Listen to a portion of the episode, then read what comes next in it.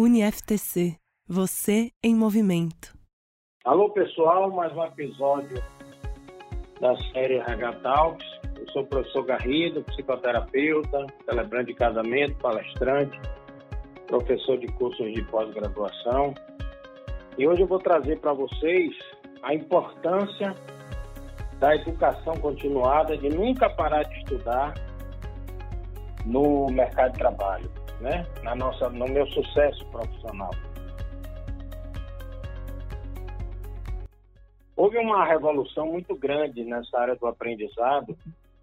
Antes as pessoas faziam um curso técnico, um curso de nível superior, e aí eles falavam, poxa, minha vida de estudante acabou, eu já paro aqui, né? Vou aposentar a prancheta, a calça jeans, o caderno e agora eu vou trabalhar. Começa a minha vida profissional à medida que minha vida de estudante acaba. Isso foi muito tempo atrás, há anos atrás. Isso foi a tônica.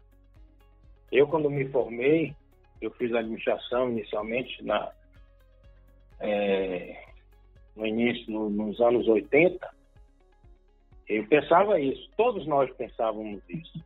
Nós vamos se formar, aposentar nossa vida de estudante e agora bola para frente. Vamos trabalhar, vamos começar a construir a minha carreira profissional.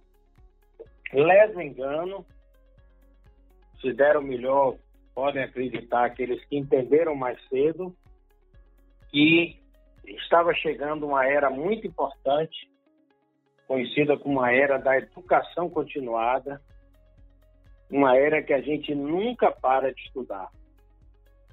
Primeiro, pela possibilidade de que as coisas vão mudando muito rápido e hoje em dia nós estamos numa era disruptiva, em que tudo muda muito rápido, as profissões surgem, as profissões acabam, coisas que eu aprendo fazer, de repente aquilo que eu aprendi fazer, aprendi mexer, aprendi consertar, não existe mais. Então a gente tem que ter muito, por isso que uma grande característica do profissional é a flexibilidade e o jogo de cintura. Então quem teve mais isso, as pessoas rígidas sempre sofrem muito. Então quem teve mais isso essa capacidade de visionária, né, de entender de que o mundo estava mudando muito rápido, está mudando cada vez mais rápido, e que aquele conhecimento que eu recebi, ele também perde a sua validade muito rápido.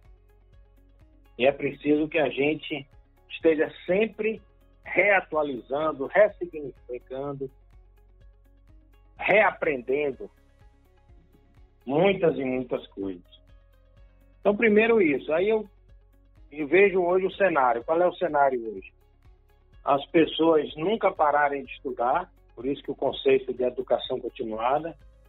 Encontro alunos na pós-graduação que já vieram de outras pós e que falam assim, professor, só foi meu aluno na pós em tal universidade, tal ano, não sei o que, não sei o que. Eu digo, não vai parar aí a brincadeira, porque eu pretendo continuar nessa área acadêmica e de repente você vai me encontrar na sua terceira pós, na sua quarta pós, aquele mais animado vai para o mestrado, né?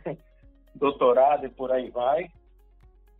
Hoje uma tendência muito bonita até, isso é muito libertador, porque é importante que a gente faça as coisas e que a gente tenha uma, uma conexão com o nosso propósito, tenha uma conexão com algo que nos dê prazer. Um ditado que eu gosto muito, gosto do que faz para não precisar trabalhar. E as pessoas muitas vezes elas estudavam um curso, uma graduação, fazia algo e depois não viu que, enfim, começavam a trabalhar porque quando a gente faz nossa escolha profissional, a primeira, normalmente muito jovem, o vestibular, a gente tem poucas pouca experiência, né? Pouca vivência, a gente erra muito, é natural. E aí depois que você se forma, você vê que não tem nada a ver aquilo que você fez para você. Pode ser que outras pessoas gostem. Aquele ditado do Raul Seixas, né? O que eu como a prato pleno pode ser o seu veneno, pode ser que muita gente goste, mas você não gostou daquilo. E você tinha que morrer, então, com aquela profissão.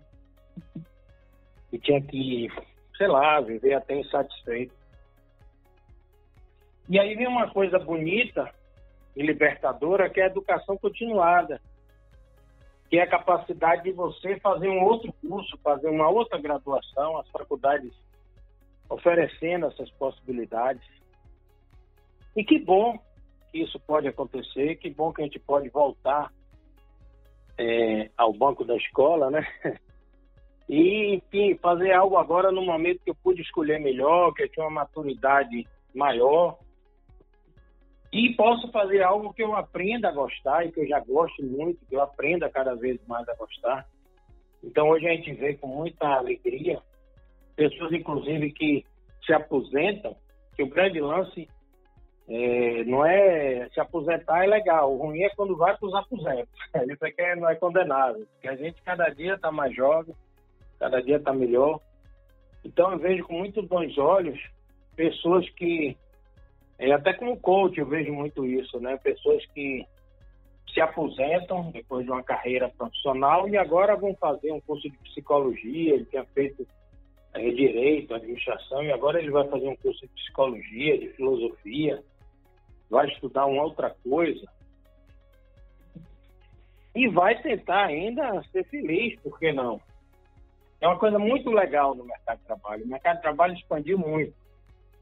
Então, alguém que é aos 50 anos, porque antes, as pessoas com 50 anos, é, não havia muitas possibilidades para ela. O mundo fechava muito, a própria cabeça das pessoas, o estigma, né? Se fazia 50 anos, você já estava fadado, sua vida já passou.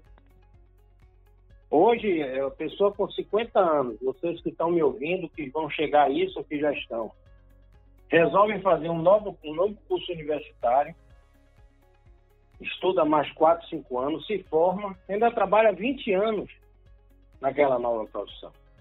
Porque a vida estendeu muito. Então, isso tudo acontece graças a essa possibilidade da, educa da educação continuada.